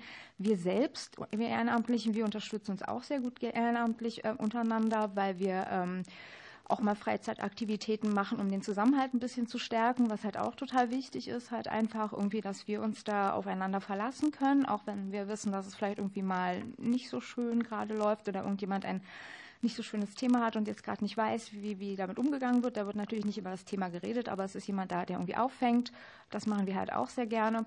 Und ich möchte gerne noch was ähm, ergänzen. Und zwar würde ich mir sehr gerne wünschen, wenn wir in der Gesellschaft grundsätzlich ähm, alle zusammen darauf hinarbeiten würden, dass ähm, wir diese Form der Prävention und auch die Ehrenamtlichen nicht mehr brauchen, weil wir gar nicht mehr in so Gewaltkontexten miteinander umgehen. So, das würde ich mir halt sehr wünschen. Ich glaube, da sind wir sehr weit voneinander entfernt. Das heißt ja auch nicht, dass alles mal Friede, Freude, Eierkuchen sein muss, aber dass wir halt einfach untereinander miteinander respektvoll umgehen. Und da haben wir, glaube ich, noch ein ganz großes Stück Arbeit vor uns. Und ich glaube auch nicht, dass wir das dauerhaft mit immer mehr Geld äh, investieren erreichen, sondern auch wirklich viel, dass ähm, dieser soziale Zusammenhalt halt einfach ein bisschen auch noch anders gestärkt wird. Das heißt nicht, dass wir bei den Projekten nicht äh, finanzielle Unterstützung brauchen. Das meine ich jetzt halt wirklich gesamtgesellschaftlich gesehen. Das, das würde ich mir halt wünschen für alle. Ja. Okay, danke. Danke, Frau Rumler. Hui, große Worte. Herr Schäfer, bitte. Zunächst äh, zu Ihrer Frage zu der Begleitung von Ehrenamtlichen. Bis jetzt haben wir es erst geschafft, einen sporadischen Einsatz von Ehrenamtlichen herzustellen. Also wir haben uns Ehrenamtliche vom Frauenhaus ausgeliehen oder übernommen, die für uns Schuldnerberatung machen. Wir haben im bekannten Umfeld Ehrenamtliche organisiert, die jungen Männern Mathematik Nachhilfe geben, um irgendwie ihren Abschluss zu finden. Wir hatten Studenten, die damit beschäftigt waren, einen möglichen Internetauftritt etwas aufzuhübschen oder zu verbessern. Ähm, die ähm, dauerhafte Begleitung oder den dauerhaften Einsatz von, von Ehrenamtlichen ist zurzeit eine nach meiner Einschätzung nach nicht leistbare Aufgabe, einfach aus dem heraus, dass wir erstmal beschäftigt waren in den ersten Jahren auch schon mal äh, uns auf wirklich fachlicher, hauptamtlicher Ebene im, im nordbayerischen Raum und beziehungsweise auch bundesweit irgendwie zu verorten, irgendwo ähm, anzuknüpfen, welche, welche Ansatzpunkte, welche Stellen auf fachlicher Ebene sind denn für uns notwendig, um Männergewaltschutz wirklich ähm, ähm, anbieten zu können. Und ähm, auch aus der Verantwortung aus für mögliche Ehrenamtliche heraus möchte ich damit eigentlich warten auf den dauerhaften Einsatz, bis wir auch die Ressourcen haben, um die Ehrenamtlichen verantwortungsvoll zu betreuen. Ihre Frage ging danach, welche Erschwernis oder welche Scham auftritt bei den Männern. Oder ob wir schon zu viele haben. Ähm, ja, für meinen Geschmack haben wir zu viele. Das wird mir genauso gehen wie die äh, Kollegin Frenzen im Frauenhaus. Es tut unglaublich weh, Männer abweisen zu müssen. Ähm, oder zu vertrösten müssen, dass es noch irgendwie ein, zwei Wochen dauert. Ähm, erschwerend hinzu kommt bei uns ja das Problem, dass wir nicht im anderen Frauenhaus der Stadt anrufen können, sondern bei uns geht es nächste Möglichkeit Augsburg und dann ähm, Baden-Württemberg. Nordrhein-Westfalen brauchen wir eigentlich nie anzurufen, weil die sind dauerhaft voll belegt. Ähm, das ist natürlich schon mal ein erhebliches Erschwernis und das ist auch ein, gerade für berufstätige Männer ist es ein Erschwernis, weil wir merken eine totale Konzentration auf die Region Nürnberg, Fürth, Erlangen von berufstätigen Männern, die zu uns kommen. Und ich kann mir gut vorstellen oder ich bin mir sicher, dass ähm, kein Mann, der dann 150 Kilometer zu pendeln hat, ähm, zu uns kommen wird mit der Perspektive, ich kann da drei, maximal sechs Monate bleiben und breche dafür sämtliche Zelte ab. Das ist so der eine der, der Punkt, der es bestimmt erschwert. Das andere ist natürlich der ähm, Punkt der männlichen Scham. Also sich ähm, Hilfe zu suchen, zu sagen, ich kann ein Problem nicht selbst lösen, sich jemanden anzuvertrauen, das widerspricht ja diametral gängigen alten Rollenklischees, Rollenstereotypen, die Männer aufzeigen. Also ich kann mein Problem nicht alleine lösen. Ich muss mich an jemanden wenden. Ich muss am besten noch über Gefühle sprechen. Das ähm, sind ja für viele Männer einfach ähm, wahnsinnige Hürden. Äh, deswegen zeigen auch die Studie, dass vielleicht sechs bis acht Prozent der betroffenen Männer sich tatsächlich Hilfe suchen. Und wenn dann natürlich auch kein Hilfsangebot in ort, örtlicher Nähe vorhanden ist, äh, ist die Hemmschwelle natürlich ähm, wesentlich größer. Ähm, ich glaube, das beantwortet in, Teil, in, Teilen auch schon Ihre Frage, was ist ähm, anders im Vergleich zu Frauen. Vieles ist ähnlich, weil es sind immer Menschen, die in Notlagen Hilfe suchen, denen wir als Fachpersonal, für die wir der einzige Ausweg sind. Ähm, dennoch ist es, wie gesagt, in der Arbeit mit den Männern dann ein großes Stück Arbeit an der eigenen Männerrolle zu feilen, dass es eben auch okay ist. Ich kann auch als Mann Opfer sein und ich kann auch imstande sein, keinen Ausweg mehr finden zu können und Hilfe annehmen zu dürfen. Das ist so die, das ist bei Frauen, denke ich, auch vorhanden, aber ich glaube, dass es bei Männern einfach nochmal die größere Herausforderung ist, weil einfach diese traditionellen Männerbilder, die noch vorliegen, dann eine erhebliche Hürde bieten. Vielen Dank, Herr Schäfer. Dann habe ich Wortmeldungen von Frau Nikolaisen.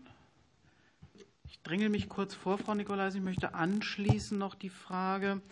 Ähm, wir haben in, den, in dem letzten Jahr eine zehnprozentige statistische Steigerung von häuslicher Gewalt verzeichnen müssen in amtlichen Statistiken. Läuft das bei Ihnen auch als Mehrbedarf auf? Erhöhen sich die Fälle? Verändert sich die Struktur? Ähm, der, der Gewalttaten und dann in der Perspektive, was Frau Rummler angesprochen hat. Natürlich ist jede nicht stattgefundene Tat nur eine, eine, gut, ähm, eine gute Präventionsarbeit. Wo sehen Sie da aber Ansätze, gerade auch im Hinblick vielleicht auf Rollenbilder ähm, oder gesellschaftlichen Zusammenhalt? Da würden mich Ihre Ideen für die Zukunft noch mal interessieren, wenn Sie sagen, Geld ist eigentlich nicht das, was wir vorrangig brauchen. Zumindest, also Schutzstruktur ja, aber für, für die Prävention eigentlich nicht. Frau Nikolaisen, bitte. Ja, vielen Dank, Frau Vorsitzende. Meine Frage richtet sich an Herrn Schäfer.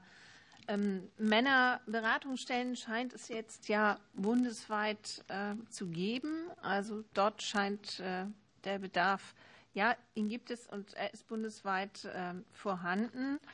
Aber ähm, wie gelingt es jetzt trotzdem? Sie haben ja über die Scham auch der Männer gesprochen, die häusliche Gewalt gegen Männer noch sichtbarer zu machen, ähm, das auch in die Welt zu tragen und äh, auch Männer zu motivieren, äh, Beratungsstellen aufzusuchen.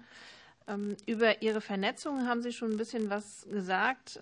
Die Vernetzung zu Männerschutzwohnungen ist ja übersichtlich, wenn ich das so sage. Wie gelingt da der weitere Ausbau oder wie kann er gelingen? Und es scheint ja jetzt, äh, die Bundesregierung arbeitet ja, die Vorsitzende hat es ja gesagt, wohl an einem Gesetzentwurf in die Richtung. Es scheint ja nach wie vor ein äh, finanzielles Problem zu sein. Also ich weiß es aus Schleswig-Holstein, da war es schon schwierig genug mit den Frauenhäusern. Und ähm, wie kann es da jetzt gelingen, auch äh, finanzielle Mittel einzuwerben, beziehungsweise was brauchen Sie da von uns? Frau Lob, Sie sind dann schon die Nächste. Gerade rechtzeitig. Ähm, genau, ich hätte nämlich noch eine Frage. Es wurde gerade eben schon angesprochen. Da wurde auch deutlich, dass so die ähm, Freiwilligen, die kommen, gar nicht so das Problem sind, sondern eher so, wie lange bleiben sie? Und wir haben auch schon hier in dieser Runde öfter mal darüber gesprochen, dass sich Engagement wandelt. Also dass es häufig auch so ist, dass dieses langfristige, ich bewerbe mich für ein Amt als Schatzmeister oder Schatzmeisterin und macht das dann irgendwie zehn Jahre, sondern eher, dass es so projektartig ist, also dass es eher so kurzfristiges Engagement gibt. Ähm, vielleicht können Sie da auch alle was zu sagen. Ist es bei Ihnen auch so, dass es eher so projekthaft ist oder dass dann immer nur für einen kurzen Zeitraum ähm, Leute dabei sind, unterstützen für die eine Sache und dann wieder äh, wechseln? Das würde mich nochmal interessieren, ob Sie das sozusagen, was wir ja, generell ähm, sehen, ob das bei Ihnen auch der Fall ist oder ob das auch mit, wie es schon angeklungen hat, gerade durch dieses besondere Thema, ob es da auch noch andere Facetten gibt. Vielen Dank. Ich sehe im Moment keine weiteren Wortmeldungen. Ist das richtig? Gut, dann fangen wir jetzt mal von hinten an und Herr Schäfer dürfte zuerst antworten. Dann komme ich gerne zu Ihrer Frage zuerst, Frau Fescher. Sie haben nach dem gefragt, ob sich anhand der deutschlandweiten erhöhten Fallzahlen sich auch ein Mehrbedarf bei uns in den Schutzwohnungen, ich glaube, ich bin schon wieder zu weit entfernt, ähm, ob sich bei uns in den Schutzwohnungen auch ein erhöhter Bedarf darstellt. Ähm, einschränkend will ich jetzt erstmal sagen, ähm, die Existenz von vier Jahren lässt wenig statistisch valide Aussagekraft zu. Davon abgesehen, wir haben eine deutliche Zunahme Jahr für Jahr. Und das bildet sich auch in den offiziellen Zahlen der Bundesfach- und Koordinierungsstelle für Männergewaltschutz wieder. Äh, wenn ich die Zahl ähm, richtig im Kopf habe, dann war von 2021 auf 2022 eine Steigerung von 68 Prozent der Anfragen bei den Schutzwohnungen festzustellen. Ähm, ich könnte mir vorstellen, dass äh, das auch weiterhin so anhält. Ähm, zu der Frage von der Struktur der Gewalttaten, äh, was enorm personelle Mittel bildet, äh, bindet bei uns, ist einfach, dass auch in den Männerschutzwohnungen äh, Männer mit Multiproblemlagen auftauchen, dass eben nicht die Männer auftauchen oder nur auftauchen, die ein festes Einkommen und ein festes soziales Umfeld haben, weil die würden vielleicht das soziale Umfeld nutzen, um der Gewalt zu entfliehen, sondern dass wir auch vermehrt immer wieder Männer haben, die im Leistungsbezug sind, wo ähm, Aufenthaltsstatus eventuell ungeklärt ist, wo äh, Schulden vorhanden sind, wo aufgrund der psychischen Belastung eine Erwerbsunfähigkeit eingetreten ist, also wo einfach ähm, viel mehr Arbeit noch als die einfache Gewaltsituation festzustellen ist. Frau Nikolaisen, Ihre Frage war, ähm, wie gelingt es, sichtbarer zu werden? Das ist ähm, eine sehr gute Frage, an der ich ähm, seit einigen Jahren arbeite. Äh, zum einen gibt es von unserem Kostenträger, vom Bayerischen Staatsministerium, gibt es oder gab es eine Kampagne, eben auch die männliche Betroffenheit von häuslicher Gewalt sichtbarer zu machen. Es gab eine Plakataktion. Es gibt eine vom Staatsministerium betreute Homepage, wo eben alle äh, Schutzmöglichkeiten, alle Hilfsmöglichkeiten des Freistaats aufgeführt sind.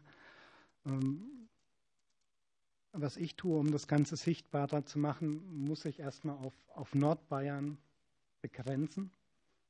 Und da gilt das Sichtbarmachen äh, zunächst auch ähm, dort, wo auch Anlaufstellen für potenziell betroffene Männer vorhanden sind. Das heißt, ich nehme an, versuche an sämtlichen runden Tischen häusliche Gewalt teilzunehmen. Ich versuche die Gleichstellungsbeauftragten zu informieren, versuche Polizei und Jugendämter zu informieren. Auch das ist nicht leicht, wenn im Jugendamt wie Nürnberg gefühlt in einem Jahr ein Drittel der Belegschaft wechselt, da alle auf dem gleichen Stand zu halten, ist auch eine Herausforderung. Also das ist so ähm, das, worauf sich meine Arbeit begrenzen muss. Und ähm, da werden wir auch bei Ihnen, da werden natürlich bundesweite Kampagnen zur Sensibilisierung insgesamt von häuslicher Gewalt, nicht nur von männlicher Betroffenheit, natürlich wahnsinnig hilfreich, um das in den Fokus zu rücken. Ähm, dann war die Frage, wie kann der weitere Ausbau gelingen? Wie kann es gelingen, finanzielle Mittel aufzubringen? Könnte man einfach sagen, wir sollten uns ein Beispiel an der Frauenbewegung nehmen und auf bürgerliches Engagement hoffen und dass Ehrenamtliche neue Männerschutzwohnungen und neue Beratungsstellen ins Leben rufen.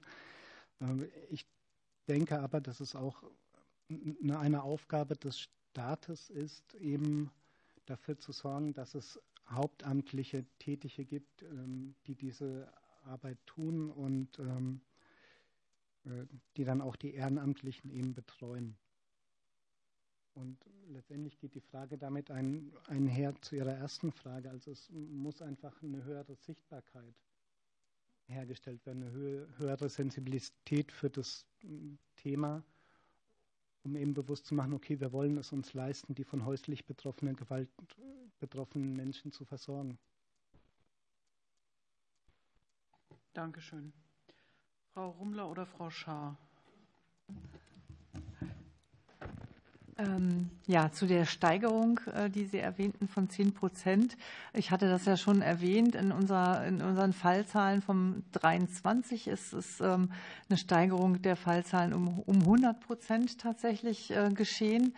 Ähm, was, wie ich schon sagte, darauf zurückzuführen ist, dass die Menschen, die von Gewalt betroffen sind, sich mehr trauen, das zu melden, aber auch durch eine tatsächliche Steigerung der Fälle.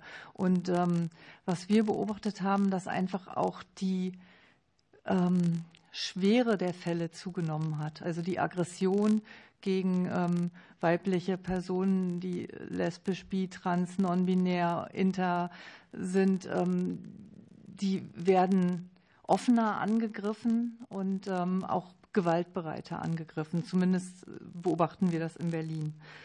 Und ähm, die Frage zum Ehrenamt mit der Langfristig- und Kurzfristigkeit. Ich übergebe gleich an meine Ehrenamtliche, aber eingangs wollte ich dazu sagen, ähm, in unserem Projekt ist es halt so, dass es beliebte und ich würde jetzt nicht sagen nicht so beliebte, sondern eher ähm, ständige Bereitschaft geben muss. Die beliebten Sachen sind natürlich während der Pride Season mitzumachen bei Events, an Infoständen tätig zu sein, ähm, mitzudemonstrieren, da zu unterstützen, mitzufeiern auch. Das ist auch ein ganz wichtiger Punkt, um Ehrenamtliche zu binden tatsächlich die dann ähm, in, in Clubs und ähm, auf Partys gehen und ähm, Streumaterial verteilen und uns bekannter machen. Aber es gibt natürlich so wie die Hotline oder ähm, die regelmäßigen Teamsitzungen und Fortbildungen, Supervisionen eben auch ähm, Dinge für die Ehrenamtlichen, die jenseits oder nicht immer nur mit Spaß verbunden sind. Und gerade auch Beratung oder ähm, der Kontakt zu Betroffenen oder selbst betroffen zu sein, ist, ist dann die andere Seite. Da die Frage danach war, wie wir das in der Gesellschaft hinbekommen können, so richtig einen ähm, Rahmenplan habe ich natürlich dafür nicht. Also vorab gesagt, ähm, solange es unser Projekt gibt, brauchen wir natürlich finanzielle Unterstützung. Das möchte ich nochmal anmerken. Aber ich würde mir halt tatsächlich langfristig wünschen, dass es sowas alles nicht mehr braucht. Ähm, es gibt ja Studien darüber, dass wenn man in der Schule bereits irgendwie Kinder schon zur Empathie erzieht oder sowas, dass das vielleicht schon in der Gesellschaft etwas verändern könnte. Ähm, ich glaube, dass wir halt einfach auch die Zivilgesellschaft grundsätzlich ein bisschen mehr ins Boot holen müssten. Da wäre dann die Frage, ob es Aufklärungskampagnen oder sowas geben könnte, wie wir halt miteinander irgendwie anders umgehen. Dann ist Social Media, glaube ich, ein ein ganz großer Bereich, wo ganz viel passiert. Ähm, da startet ja manchmal schon die Gewalt. Ähm, da müssen wir uns auch, glaube ich, drum kümmern. Also das sind alles erstmal so kleine ähm, Bröckchen da reingeworfen. Wie gesagt, ich habe dafür auch noch keinen Rahmenplan. Ich kann mich gerne mal ein bisschen ansetzen mit unseren Ehrenamtlichen, ob uns was einfällt. Wir sind alle, wir sind ganz gut im Brainstormen manchmal. ja, also das ist auf jeden Fall erstmal das. Und wie wir die Ehrenamtlichen irgendwie am, bei uns behalten oder so. Also wie gesagt, ich bin eine von denen, die jetzt schon länger dabei sind. Und das ist halt bei mir einfach so, weil ich dieses Thema halt einfach immens wichtig finde und dass ich es wichtig finde für Menschen, ähm, da zu sein, denen es gerade nicht gut geht. Und ich glaube, das geht vielen Ehrenamtlichen bei uns ähnlich. Wie gesagt, der Punkt ist halt einfach nur der, dass man vielleicht irgendwann als Mensch ein bisschen ausgebrannt ist, weil es halt manchmal nicht leicht ist, diese Themen irgendwie ähm, ja, abzuschütteln, so einfach oder so. Ich betreue auch die Hotline ähm, und da weiß ich auch, dass da ähm, Sachen ähm, halt zur Sprache kommen, die nicht so einfach ähm, runtergeschluckt werden können. Und ähm, ja, da, vielleicht da, wir machen ja schon eine Menge auch bei uns jetzt irgendwie im Verein. Ähm, ja, ich weiß nicht, vielleicht müssen wir uns da mal austauschen, was man noch machen könnte, damit man länger bleibt. Aber ähm, ja, das erstmal so kurz. Wir werden ab ähm, April, Mai. Also wir haben eigentlich vier Stellen ähm, bei uns im Projekt. Das ist einmal die Projektleitung, dann gibt es eine Mitarbeiterin für Beratung und Gruppenangebote, das ist die Psychologin, die jetzt neu angefangen hat ähm, äh, am letzten Donnerstag. Unsere vorherige Psychologin, die musste beruflich sich verändern. Und ähm, wir werden ab April, Mai dann auch wieder eine Mitarbeiterin haben, die speziell für ehrenamtlichen Arbeit ähm, ähm, zuständig sein wird. Und das ist halt auch immens wichtig. Die ist da auch mit relativ vielen Stunden dabei, weil das, wie gesagt, unser Standbein ist. Und ähm, da können wir uns dann auch wieder anders ausrichten, wie, wie wir die Leute auch langfristiger binden wir tun jetzt schon viel dafür. Vor allen Dingen auch die Ehrenamtlichen untereinander ähm, machen da viel für. Aber es ist halt auch gut, jemanden hauptamtlich da noch zu haben, der da, weil da geht viel Zeit mit. Ähm, das kostet viel Zeit. Danke. Dankeschön. Dann Frau Frenzen, bitte. Ich würde gern beginnen mit den äh, Steigerungen. Wir hatten gerade tatsächlich gestern einen sehr großen Arbeitskreis häusliche Gewalt. Da war das Polizeipräsidium dabei, ähm, die Staatsanwälte, Richter, aber auch ansonsten Netzwerkpartner. Und es ist tatsächlich so, 10 Prozent Steigerung haben wir. Die Polizei spricht sogar davon, 2016 zu 2022 haben wir fast 100 Prozent mehr Fälle häusliche Gewalt. Unsere Einschätzung ist, dass die absolute Zahl der häuslichen Gewalt eigentlich gar nicht steigt, sondern es ist, wir schaffen es zunehmend besser, das Dunkelfeld zu erhellen, also ins Hellfeld zu bringen, indem wir präsenter sind, indem wir niederschwelligere Zugänge haben und damit natürlich dann auch die Zahlen erfassen. Das Dunkelfeld ist ja für uns irgendwo im Nirvana. Ähm, das ist eine, die eine Entwicklung. Die Staatsanwaltschaft hat berichtet, dass sie nur noch eine sehr geringe Zahl mangels öffentlichen oder mangels fehlendem öffentlichen Interesses einstellen. Und das finde ich auch eine tolle Entwicklung, weil wir haben öffentliches Interesse, sobald tatsächlich eine Straftat begangen wurde und sie wird verfolgt und es kommt auch zu den Bestrafungen. Und das finde ich auch eine tolle Entwicklung. Was wir dagegen setzen, und wir sagen auch, wir sind ja oft reaktiv tätig. Wenn der Fall passiert ist, müssen wir schauen, können wir Beratungen anbieten oder Schutz, dass wir präventiv unterwegs sind. Wir haben ein Projekt aufgelegt, klare Kante. Das greift vom Kindergarten bis hin zu den Berufsschulen, sind wir in allen Schulklassen unterwegs und zeigen einfach, wo beginnt eine Grenzverletzung. Wo ist unsere Grenze? Wo verletzen wir? Und dann versuchen durch ständige Präventivtätigkeiten letztendlich zu sensibilisieren und zu merken, oh, das neue Ich liebe dich ist ja, man gibt irgendwelche Tracker bekannt. Man lässt zu, dass man kontrolliert wird. Und das ist ja auch, kann schon zu Gewalt, zu Kontrolle führen und zu sowas zu sensibilisieren. Ähm, und die Frage nach dem langfristigen Engagement im Ehrenamt. Ich bin ja auch gleichzeitig als Geschäftsführerin Arbeitgeberin und wir erleben es ja, dass auch Arbeitnehmer nicht mehr irgendwann einen Beruf ähm, abschließen, zu einem Arbeitgeber geben und bis zu der Pensionierung oder Rente bleiben. Wir haben neue Lebenswege, Modelle und da kommt es zu Veränderungen. Und ich glaube, diese Entwicklung ist eins zu eins auch im Ehrenamt. Dort möchte man sich nicht mehr endlos binden. Wir müssen darauf reagieren. Wir müssen auch zulassen, dass es auch mal nur ein kurzes Engagement gibt und froh ist, dass überhaupt sich die Leute engagieren.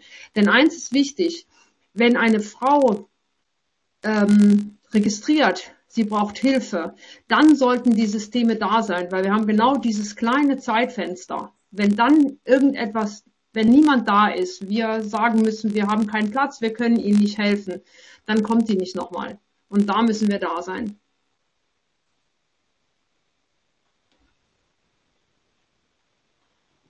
Dankeschön, Frau Frenzen. Dann Frau Buskotte, bitte. Ja, es ist schon viel Kluges und Richtiges gesagt worden. Ich glaube, ich kann das jetzt kurz machen. Äh, also nochmal Bestätigung für das, was Frau Frenzen gerade gesagt hat. 10% Steigerung in der Kriminalstatistik äh, bedeutet nach allem, was man jetzt so weiß, eher eine Aufhellung des Dunkelfeldes. Also wir sehen mehr von den Fällen, die tatsächlich passieren, als dass tatsächlich mehr Gewalt passiert. Ähm, dann ist mir jetzt nochmal klar geworden, dass hier auch nochmal der richtige Ort wäre, um Carol Hagemann White, eine von den großen alten Damen der Gewalt gegen Frauenforschung hier in der Bundesrepublik zu zitieren, die schon vor Jahrzehnten gesagt hat, Gewalt ist weniger, sagt weniger über die Qualität einer Beziehung und äh, mehr über die Qualität eines Gemeinwesens aus. Und was sie damit gemeint hat, ist, ein Gemeinwesen, das eine ich sage das jetzt mal schwieriges Wort, opferfreundliche Haltung hat, also Gewalt in Beziehungen als Unrecht versteht und nicht als persönliches Pech oder Unglück, sondern tatsächlich als Unrecht und sich Betroffenen gegenüber freundlich und entgegenkommend zeigt, ist eben ein Gemeinwesen, in dem schwierige Situationen, Gewaltrisiken, erste einzelne Gewaltvorfälle äh, möglicherweise besser aufgefangen und Betroffene besser unterstützt werden können. Es ist ja auch ein Fakt, dass in äh, Gewalt in Beziehungen von betroffenen Frauen gar nicht immer als äh, ich will hier raus und ich muss ihn verlassen gerahmt wird, sondern dass es eher der Wunsch ist, der soll aufhören, mich so schlecht zu behandeln und dann will ich weiter mit ihm und den Kindern ein vernünftiges Leben führen können. Und ich glaube, ehrenamtliches Engagement im sozialen Umfeld kann eben dazu beitragen, dass äh, solche Standards und solche Vorstellungen sich entwickeln und gefestigt werden und Betroffene eben nicht zu lange in schwierigen Gewaltsituationen ausharren, sondern aktiv werden können, äh, an ihrer Situation etwas zu ändern, bevor es zu schweren psychischen oder materiellen oder körperlichen Schäden oder Schäden für die Kinder gekommen ist. Insofern sind finanzielle Mittel für die Prävention natürlich gut investiertes Geld, weil sie möglicherweise auf die Dauer, auf die Dauer, auf die Dauer auch dazu beitragen können, dass wir nicht mehr so viel finanzielle Mittel für die Intervention brauchen. Im Moment brauchen wir da jeden Cent. Das will ich auch ganz deutlich sagen. Und ähm, Nochmal zur Motivation der Ehrenamtlichen. Ich glaube, es ist eine Motivation, also auch wenn wir darüber lesen, dass ähm, immer mehr Fälle von Gewalt in Beziehungen aufgedeckt werden. Es ist eine Motivation, sich mit einem wichtigen gesellschaftlichen Thema auseinanderzusetzen und sich da gut auszukennen und da sprechfähig und handlungsfähig und aktiv sein zu können. Vielen Dank, Frau Buskotte. Wir hätten dann noch Zeit für eine kurze Abschlussrunde. Herr Gassner-Herz hatte sich gemeldet. Ja, also aus der klassischen Frauenhausarbeit weiß ich, dass der Begriff Frauenhaus äh, ja ein bisschen untertrieben ist, weil es in der Regel ja Frauen- und Kinderhäuser sind. Äh, darum wäre meine Frage an die anderen äh, beiden, nämlich an Frau äh, Schaar und Herr Schäfer, welche Rolle spielen denn Kinder in ihrer Arbeit? Wie typisch ist es denn, dass die Gewaltbetroffenen äh, von Kindern begleitet sind, die von der gleichen Gewalt betroffen sind? Gibt es noch weitere Fragen, weil wir nur noch Zeit für eine Antwortrunde haben? Das sehe ich nicht. Dann bitte Frau Schaar. Die Gewaltvorfälle, die uns gemeldet werden, ähm, mit denen die Personen zu uns kommen, sind im Gegensatz zu den äh, Fällen häuslicher Gewalt in, in der großen Zahl im öffentlichen Raum also in öffentlichen Verkehrsmitteln, auf Straßenplätzen, ähm, in Kneipen, äh, Clubs, anderen, auf, bei anderen Veranstaltungen. Und die Personen, die da betroffen sind, haben unter Umständen auch Kinder. Die sind dann vielleicht nicht immer dabei, aber ich hatte gerade neulich auch eine Fallmeldung, wo, wo ein Kind mit dabei war. Also das ist äh, nicht wie im Frauenhaus so einfach ein, eingrenzbar und ersichtlich, ob da Kinder, also wenn die Kinder direkt in die Gewalt involviert werden, ist natürlich auch problematisch. Aber das sehen wir an den Fällen jetzt nicht als ähm, Sonderpunkt oder Besonderheit. Ne? Herr Schäfer, Sie hatten bereits erwähnt, dass Kinder zum Teil mitkommen. Genau, wenn ich das ergänzen darf. Ähm, wir sind potenziell für Männer und bei Bedarf deren Kindern da, Statistik, statistisch gesehen da beziehen wir uns jetzt wieder auf die letzten vier Jahre nur, ähm, ist es nicht viel mehr als ein Kind im Jahr, das von den Vätern mitgebracht wird. Ich vermute auch da ein Stück weit das Problem der räumlichen Distanz ähm, als Einhinderungsgrund, dass eben der ähm, betroffene Vater auch das Kind nicht aus dem örtlichen Umfeld, das dann möglicherweise 50, 70, 80 Kilometer entfernt ist, hinausreisen möchte. Äh, zum anderen vermute ich dann doch noch irgendwo eine klassische Rollenverteilung in vielen Familien. Ähm, das andere ist, wenn die Väter ihre Kinder mitgebracht haben, dann waren das immer Kinder, die auch direkt von Gewalt durch den anderen Elternteil betroffen waren und dass den Männern dann fast mehr gelegen, dran gelegen waren, auch die Kinder in Sicherheit zu bringen als sich selbst. Dankeschön. Ich würde Ihnen wenn Sie mögen, noch die Gelegenheit geben, kurz noch zu erwähnen, einen Appell loszuwerden, was wir noch nicht gefragt haben, was Ihnen aber noch auf der Seele brennt. Ähm, und dann würde ich zuerst noch mal ins Netz geben an Frau Frenzen, vielleicht diesmal zuerst. Also zum einen ich würde mir wünschen, wenn wir weiterhin für das Thema Gehör finden, dass man die Facetten sieht und dass es immer im Gedächtnis bleibt, das Geld reicht nicht, die Schutzplätze werden nicht reichen oder reichen nicht, um dem, ähm, diesem großen Problem ähm, Herr zu werden oder dort Angebote zu machen. Und dass diese Vereine, die jetzt wie wir zum Beispiel auch ehrenamtlich tätig sind, dass wir auch immer die Unterstützung weiterhin bekommen, sei es vom Kreis, sei es vom Bund, wo wir sie auch brauchen. Das würde ich gern ja, mitgeben. Also das Bewusstsein kann ich Ihnen versprechen, das Geld noch nicht. Frau Buskott. Okay.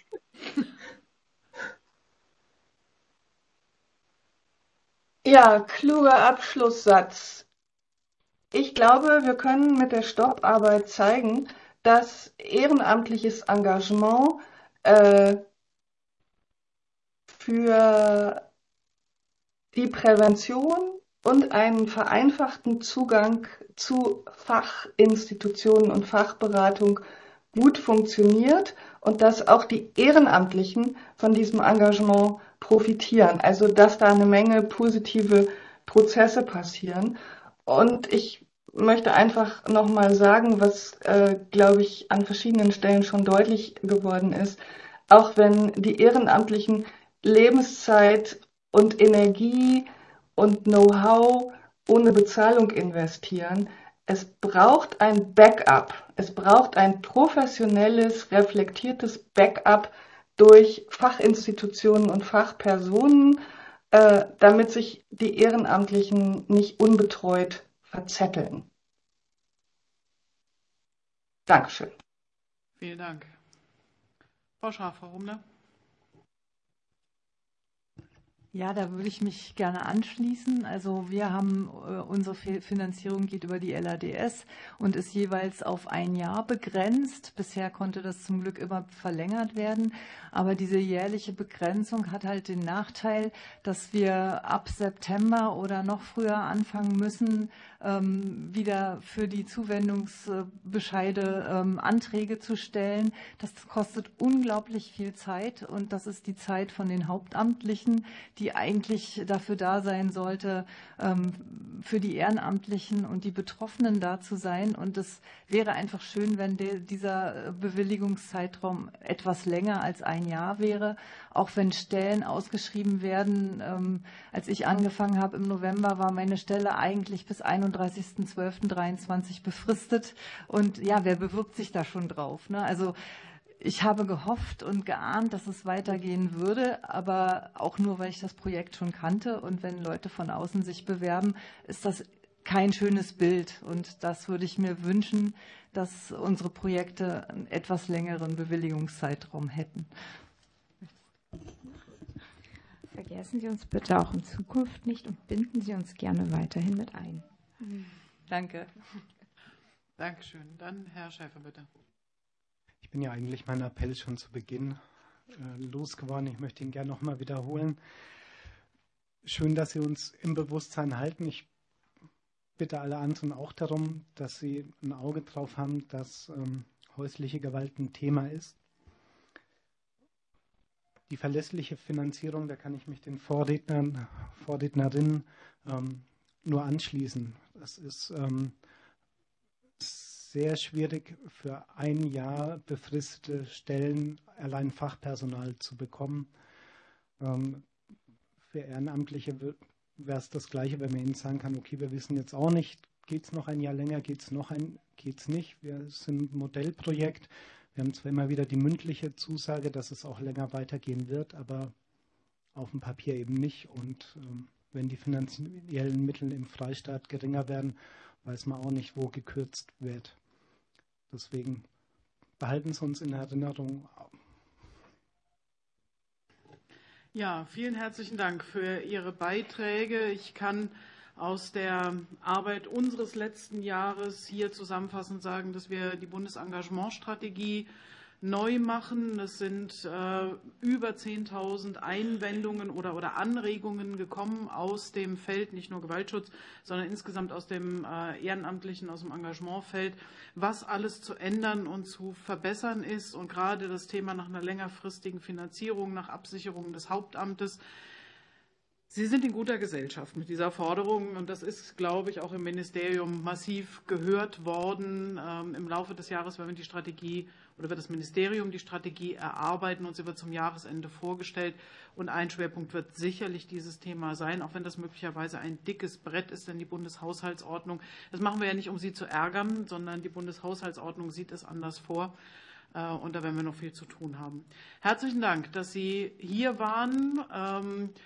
Zum Teil physisch, zum Teil auf jeden Fall per Bild, per WebEx. Vielen Dank für Ihren Input und insbesondere für Ihre Arbeit. Ähm, ich wünsche mir sehr, dass Sie Freude daraus gewinnen, auch wenn es manchmal schwer sein wird, ob der Strukturen, aber auch ob der Inhalte. Und äh, wir begleiten Sie gerne auf jeden Fall weiter. Vielen Dank, kommen Sie auch gut nach Hause.